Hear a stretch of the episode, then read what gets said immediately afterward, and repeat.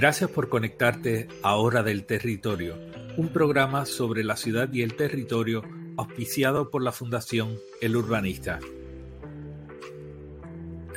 La Fundación El Urbanista es una corporación sin fines de lucro que tiene el propósito de desarrollar programas educativos en las áreas de planificación, ambiente, urbanismo y ordenación del territorio.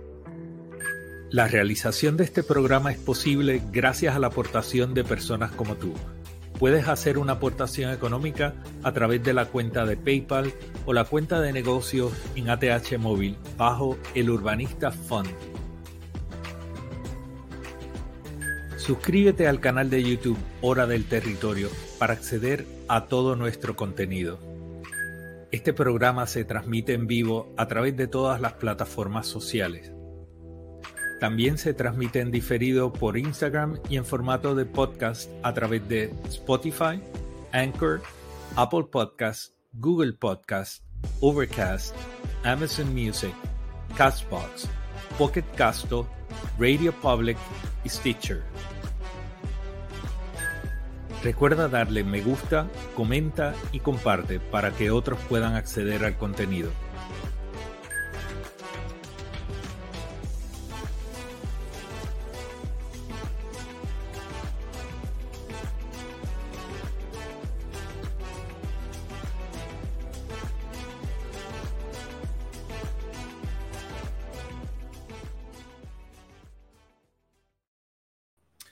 Hola gente, buenas noches. Soy Pedro Cardona Roy, el urbanista, y estoy haciendo esta transmisión de Hora del Territorio un poquito sin aviso, pero lo que voy a estar comunicando es súper importante porque tiene que ver con sol y playa y vamos a ver si dedicamos un tiempo eh, breve a hablar de lo que debe ser la planificación de proyectos de energía renovable en todo Puerto Rico, pero particularmente en lo que respecta a lo que son los, a, los suelos agrícolas. Así que gracias por conectarse en la noche de hoy. Tenemos aquí un montón de gente conectada a través de todas las plataformas. En algún momento voy a poder llegar a ella. Déjame un segundo asegurar que vamos a tener la presentación que vamos a compartir en unos minutos disponible para que podamos eh, pasar a hablar sobre ella. En un minuto ya la vamos a tener por aquí eh, y les voy a decir quién es esta persona en unos minutos, pero antes de pasar a eso, quería regresar por acá, momento, para, eh, tengo, tengo muchas cosas pasando a la vez. Rui, saludos, saludos, milagros, Magda, Luis Tirado, Neri, Por ahí Milagro Santiago, eh, Elba, saludos. Saludos a Howard Cordero, también a José Martínez. Eh, muchas gracias eh, por, por, el cariño. Isis, digo, Iris Casanova, también tenemos aquí a Acevedo, a Carmen Meléndez. Saludos a todos y todas. Miren, en el día de hoy se comunicó que en esta historia de nunca acabar del condominio Sol y Playa, pues ustedes recuerdan que hace dos días el señor José Urrutia Vélez renunció a la presidencia, pero es que hace cuatro él asumió la presidencia. Y vamos a hablar un poquito de esto. Y yo espero poder compartir con ustedes, si la tecnología no me falla, eh, la, la carta que se circuló hablando del cambio de puestos y toda esta cosa en un condominio que ha tenido tantos cambios en los pasados años. Cuando iniciamos todas las discusiones en relación al condominio Sol y Playa, el presidente era el señor Norman Irizarry. De ahí le pasan la presidencia y dicen que esto fue una especie de engaño, que escogieron a la persona más ingenua o tal vez una persona con, unas limitaciones, unas capacidades limitadas, y le entregaron la presidencia. Ese es el señor Kenny Gutiérrez, el dueño del Junker.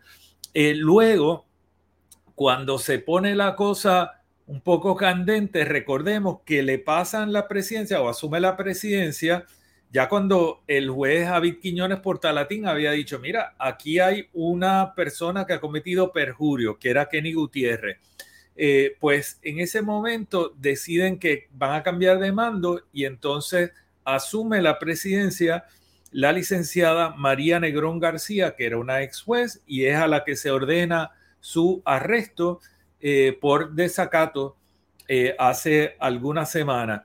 Esa señora renuncia pero renuncia en el tribunal, una renuncia ficticia, pero posteriormente renuncia a ella y toda la Junta. Eso lleva a que un señor que se llama Jaime Irizarri, titular del apartamento 108 del condominio Sol y Playa, que da la casualidad que fue el que publicamos porque tenía la intención de vender su apartamento por 550 mil dólares y ustedes recordarán ese posteo que se hizo de esa información que estaba en las redes sociales, ¿verdad? Eh, y pues Jaime Irizarri, preocupado por el condominio, convence a unas personas que lo que tenían que hacer era, ante la ausencia de miembros de junta, tenían que convocar a una asamblea y esa asamblea se celebró el pasado sábado 4. Cuando yo digo que eh, indujo error al Consejo de Titulares y todo, realmente tenemos que estar claro que la renuncia de María Negrón García y todo su grupo no fue una renuncia efectiva, porque usted no puede renunciar a la Junta, la Junta no fue quien le escogió, a usted le escogió el Consejo de Titulares y hasta tanto usted no presente su renuncia ante el Consejo de Titulares no puede haber un vacío. Es, igual que, que yo lo utilizaba como ejemplo. Yo de momento tengo una serie de deudas y esas deudas tienen unos acreedores que son las personas que me dieron a mí el dinero para que yo hiciera X o Y cosa, o me dieron una carta de crédito, lo que sea. Yo en un momento decido que no les voy a pagar a ellos y no se los digo yo me voy por la calle y yo digo, yo renuncio a American Express, yo renuncio a Visa.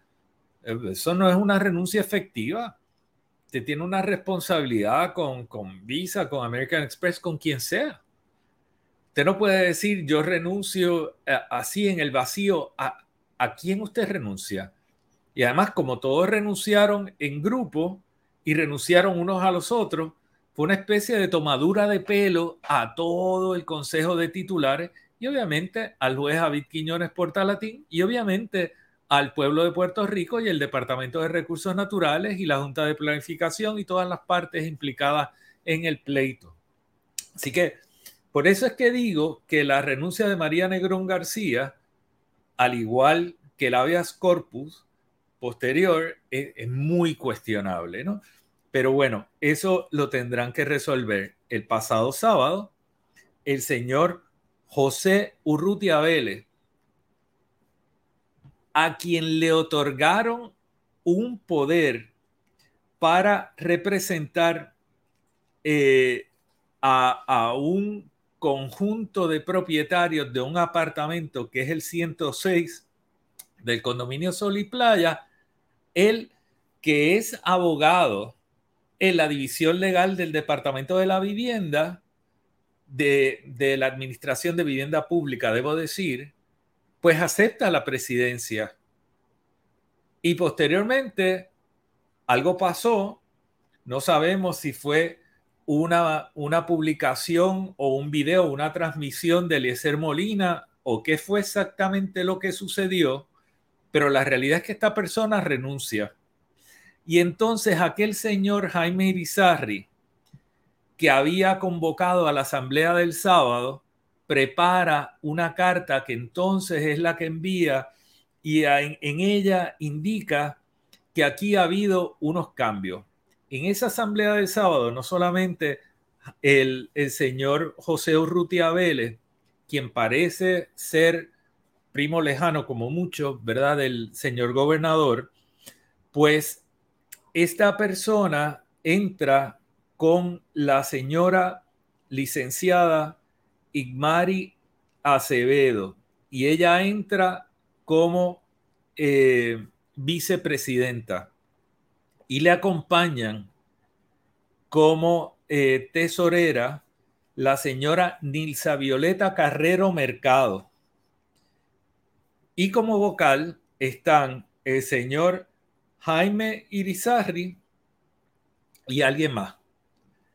Esa es la composición que tiene, que tiene el Consejo de Titulares. Pero vamos a ver un poquito quiénes son para también abundar un poco en este asunto. Nilsa Violeta es la quinta presidenta en los pasados dos años allí en el condominio Sol y Playa. Bueno, y sale este señor y no sé si hay, déjame ver un segundo, a ver si tenemos todas las imágenes. Ok, este señor es el señor Jaime Irizarri, el titular del apartamento 108, quien es actor, un stuntman, productor, director, eh, director de drama, etcétera. Y, y, este es él, y está en el apartamento 108. Ahora, aparte, él es hermano de esta persona, Jaime Alex Irizarri, quien estuvo en la compañía de turismo de Puerto Rico. Pero también esta persona fue candidato a la Cámara por el Partido Nuevo Progresista en una elección especial. Había una vacante y Jaime Irizarry dijo, yo estoy disponible. Ahora, esta persona y su hermano son primos de, ustedes recordarán, la señora Yanitza Irizarry Méndez, quien fue la ex secretaria del Departamento de la Familia y alcaldesa de Aguadilla. Ellos son primos de la eh, exalcaldesa de Aguadilla y secretaria de la familia eh, Yanitza Irizarri. Y entonces, pues ellos eh, un poquito forman este nuevo Consejo de Titulares. Esta fue la carta que envió el señor Jaime Irizarri al Consejo de Titulares del condominio Sol y Playa, donde notifica eh, los cambios en la composición de la Junta. Y entonces aquí dice que durante el día de hoy nuestro presidente José Urrutia Vélez puso a disposición de la Junta de Directores de Condominio su puesto como presidente. El día 4 había sido electo, por lo menos eso fue lo que se dijo, a la Junta del perdóneme, el día 2, el día 4 es que él renuncia. Eh, y entonces dice nosotros como junta de directores declaramos vacante la posición de presidente. Como pasó con María Isabel Negrón García, estas personas se deben al consejo de titulares, no a la junta de directores. Tú no renuncias a la junta de directores y vuelvo y digo eso porque es sumamente importante. Estas renuncias no son válidas, porque no puede, no puede aceptar la renuncia quien no te nombró de conformidad con la ley de condómines, los miembros de nuestra junta de directores nombramos de forma unánime. O sea, la junta de directores sustituye al consejo de titulares y nombra de forma unilateral, sin el aval del consejo de titulares, a la señora Nilsa Carrero, que también es conocida como Nilsa Violeta Carrero Mercado quien es titular del condominio Sol y Playa desde el año 98. Así que esta persona conoce todo lo que ha pasado en este condominio durante todos estos años y asume la presidencia en un proceso irregular, ya en un condominio plagado de irregularidades todos los días, todo el tiempo. Ella eh, acepta esa presidencia y entonces dicen que debido a la vacante se genera una situación numérica de una total de votos par, que son, son seis. Aquí hay unos problemas de redacción, eh, pero él eh, su preparación no, no es en estos campos. Entonces dice que esto representa potencialmente resultados de votación empate en alguna decisión medular para los pasos que estamos tomando para cumplir fielmente y a tiempo con la orden judicial de demolición. Fíjense aquí que es importante que tanto el Consejo de Titulares como el consultor que han contratado hablan de una parte de la sentencia del juez David Quiñones Portalatín, quien ordenó, y recordemos, y esto es súper importante, la demolición y la restauración de todo lo construido con los permisos fraudulentos y nulos.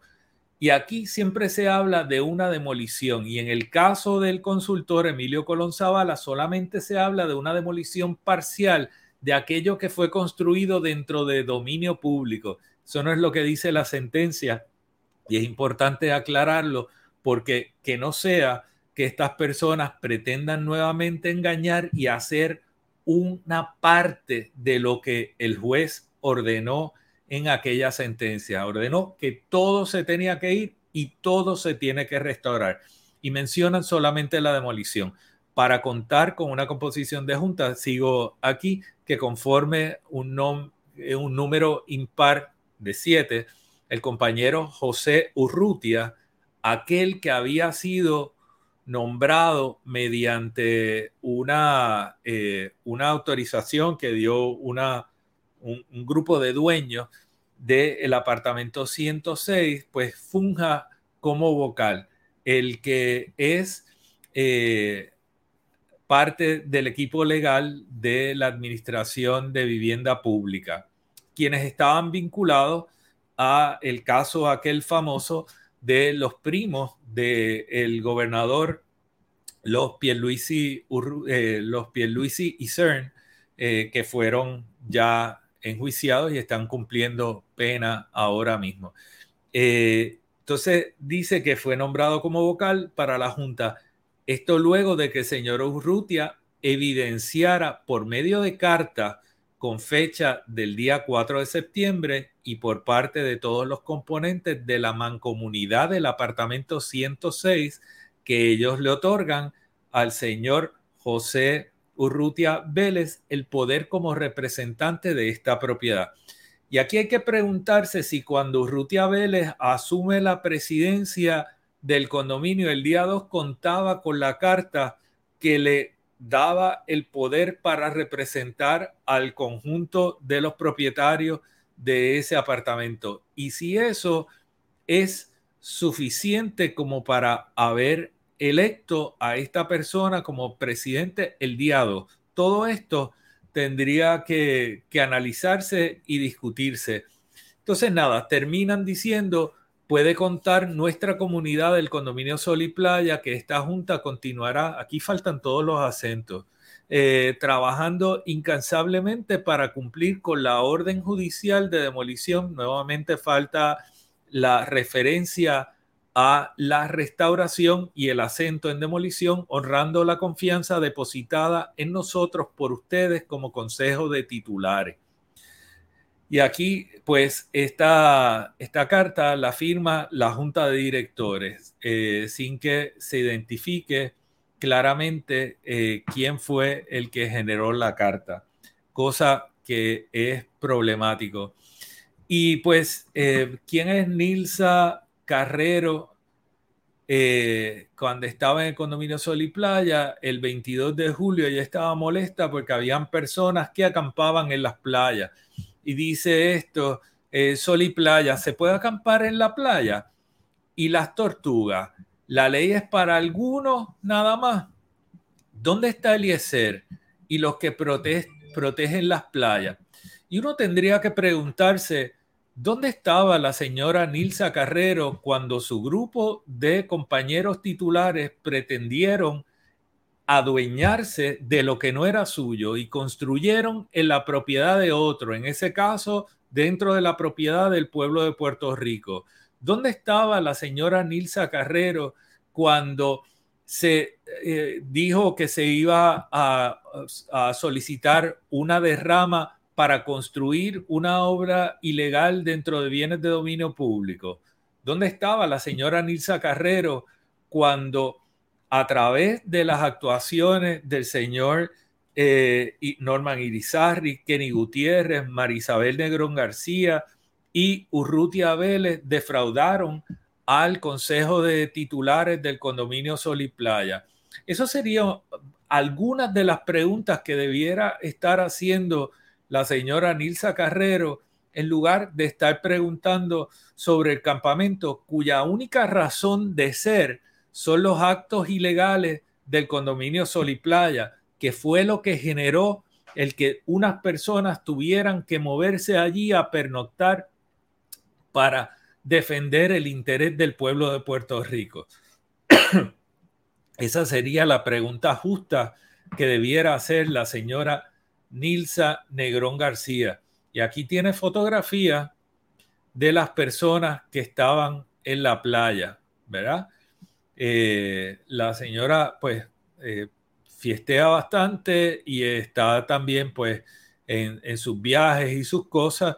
Eh, esta es ella en una actividad, no sé, la coronaron o algo, pero esta es la señora que actualmente ocupa desde el día 4 la presidencia mediante ese acuerdo que tomó la, junta de directores del condominio y ella es la que va a tener que responder ante el juez David Quiñones Portalatín por los incumplimientos del condominio Sol y Playa el día 20 de septiembre en la vista que se va a celebrar en el Tribunal de Aguadilla.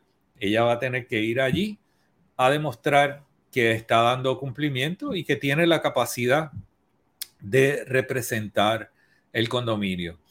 Eh, Campamento Carey continúa ¿verdad? con su propuesta sobre la mesa para realizar la demolición. Y eso se discutirá en su momento.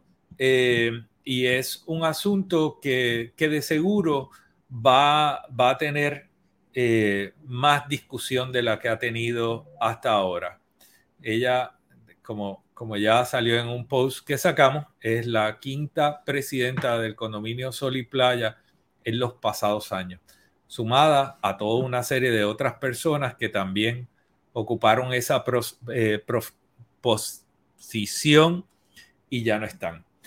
Eh, esto es como una especie de sainete que no termina y cuando uno mira eh, la, relación de, estas personas con el resto de su entorno, uno empieza a encontrar eh, muchas conexiones con algunos de los incidentes que han sucedido, las conexiones de la, la licenciada Ignaria Acevedo, eh, con el negociado de investigaciones especiales, con el CIC y, la relación del el señor Jaime Irizarri eh, con funcionarios políticos, como puede ser Yanitza Irizarri Méndez, se suman a todo lo otro que hemos escuchado en relación al condominio Sol y Playa.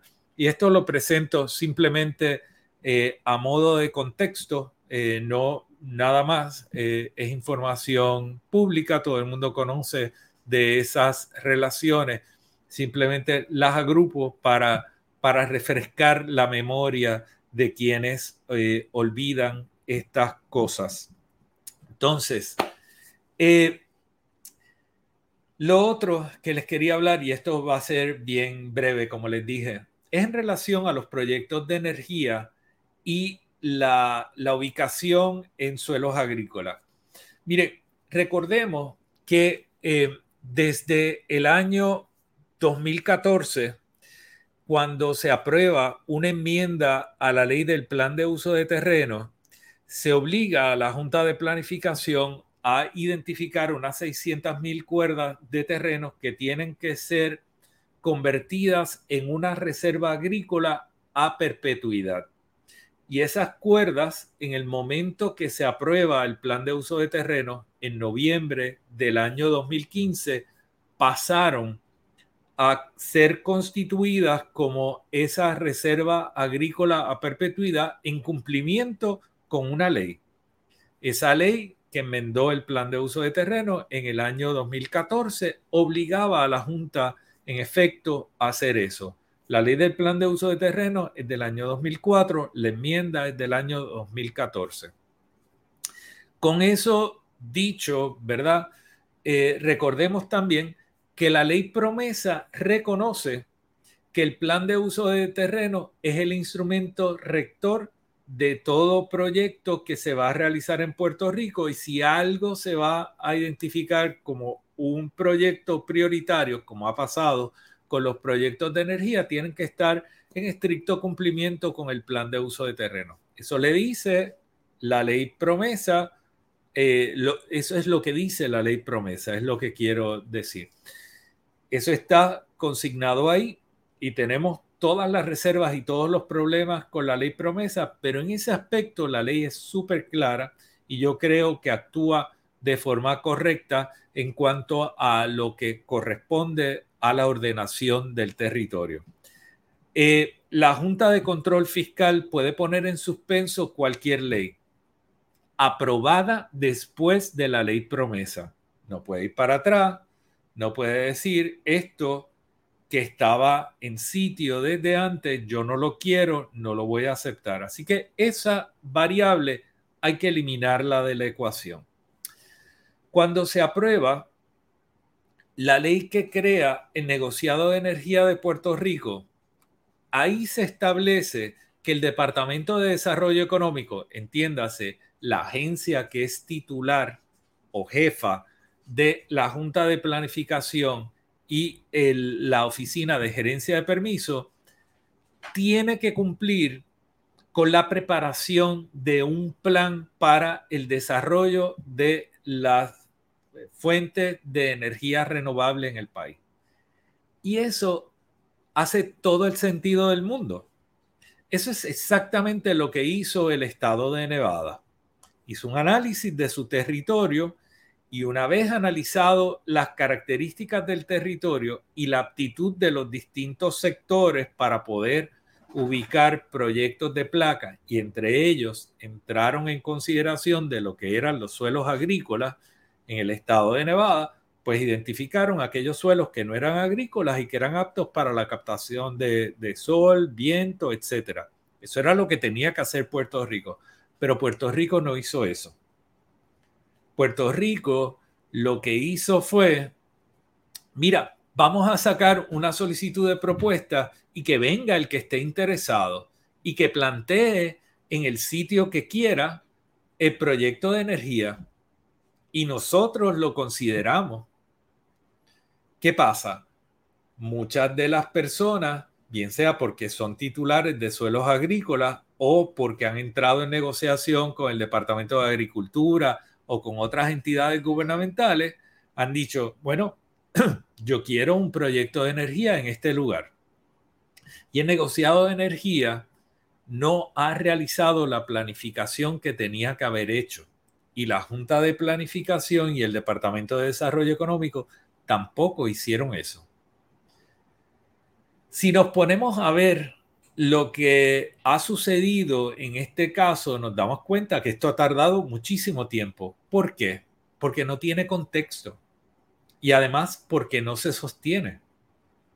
Y algunos de los proyectos de energía se caen no solamente porque están planteándose en suelos donde no puede autorizarse, sino se caen porque esos proyectos no pueden llegar a un punto de conexión de una manera económicamente viable o no pueden llegar a un punto de conexión donde puedan insertarse en la red y puedan vender la energía que generan. O sea, imagínense ustedes la estupidez que se ha hecho en el país.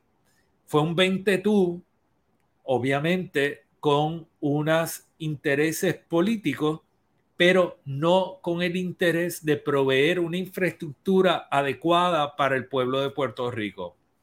Ese es parte del problema que tiene este país. Tiene normas, tiene reglas, pero el comportamiento y el pensamiento criminal y corrupto que se ha adueñado del sector privado y el sector público lleva a que se busque la forma de no cumplir con las leyes, en lugar de velar por el cumplimiento para el bienestar de todo el mundo. Y aquellas cosas que son políticas públicas que no nos sirven bien, pues entonces se cambian. Pero aquí no se cambian las normas, no se cambian las leyes, lo que se hace es que se desvía el rumbo para favorecer el interés de alguien y desatender lo que es la protección del interés público, que es lo que le corresponde al Estado hacer. Y aquí lo estamos viendo. Y esto no va por buen camino ni va a tener un buen resultado. Y eso se los garantizo. Lo vamos a ver. Poquito más abajo lo vamos a ver. Así que nada, eso era lo que les quería plantear. No, no quiero eh, abrumarles en la noche de hoy con este tema, pero ciertamente lo vamos a tratar más adelante. Y vamos a tratar también el tema, el tema del tren urbano, porque he escuchado muchas publicaciones que se han hecho eh, y algunas muy buenas, yo creo que todas con la mejor intención. Pero hay también un asunto donde hay una postura muy romántica en algunas personas con esa mejor intención y que no, que no cuentan con el conocimiento técnico de otros aspectos y están solamente mirando el tren y nadie puede mirar un tren urbano sin contexto, sin los ambientes peatonales, sin los alimentadores, sin la estructura de ciudad a la que se supone que atienda y sin analizar el aspecto de costo. Pues nosotros no podemos repetir el disparate de lo que fueron los costos del tren urbano en su primera fase. Y nosotros no podemos construir una extensión de tren que simplemente tenga el objetivo de servir a un centro de entretenimiento porque lo vamos a pagar todo. Y el beneficio de esa infraestructura al centro de entretenimiento solamente llega al centro de entretenimiento. En todo caso, que lo paguen ellos y que nos den la, la trilla gratis al país. Pero no puede ser que nosotros nos dejen con la cuenta y una infraestructura que nuevamente nos sirva. Y, y, no queremos que eso suceda. Lo que queremos es que tengamos unos sistemas que nos sirvan a los ciudadanos. Sistema de transporte público es un instrumento de justicia social y es la única opción para un sector muy amplio de la población que por ingreso económico o por edad no pueden acceder a un transporte individual. Eh, y eso incluye a los niños y adolescentes y a los adultos mayores y así también a la población con menores ingresos. Eso es lo que necesitamos, eso es lo que vamos a seguir defendiendo, vamos a seguir eh, insistiendo en estos asuntos y también en los temas de energía y eh, en el caso de Sol y Playa que parece la eh, novela de nunca acabar. Recordemos, Sol y Playa, importante la sentencia, demolición y restauración eso no está incluido en la propuesta del condominio Sol y Playa, no lo reconocen incluso en sus documentos internos. Aquí hay algo que no cuadra y pienso que no hay un acuerdo entre el Departamento de Recursos Naturales y la Junta de Planificación, pero francamente yo no he visto ni a la Junta de Planificación ni al Departamento de Recursos Naturales insistir en que los documentos tienen que contener la restauración. Así que eh, la verdad que eh, no, no, sé qué es lo que está pasando y no sé si se van a poder eh, plantar ante el juez a Quiñones Portalatín el día 20 y decirle, mira, nosotros vamos a cumplir con la mitad de su sentencia. Yo creo que les van a, a comer las orejas si es que pretenden hacer eso. Bueno, gente, muchas gracias por conectarse. Por favor, compartan esto. Es importante que la gente conozca a estas personas del condominio Sol y Playa y que todo el mundo sepa lo que está sucediendo y por suceder en el caso de la playa Los Almendros y en todas las otras áreas donde tenemos asuntos pendientes. Así que gracias a todos y todas que tengan buenas noches. Me despido por acá. Recuerda darle me gusta, comenta y comparte para que otros puedan acceder al contenido. Suscríbete al canal de YouTube Hora del Territorio para acceder a todo nuestro contenido. La realización de este programa es posible gracias a la aportación de personas como tú. Puedes hacer una aportación económica a través de la cuenta de PayPal o la cuenta de negocios en ATH Móvil bajo el Urbanista Fund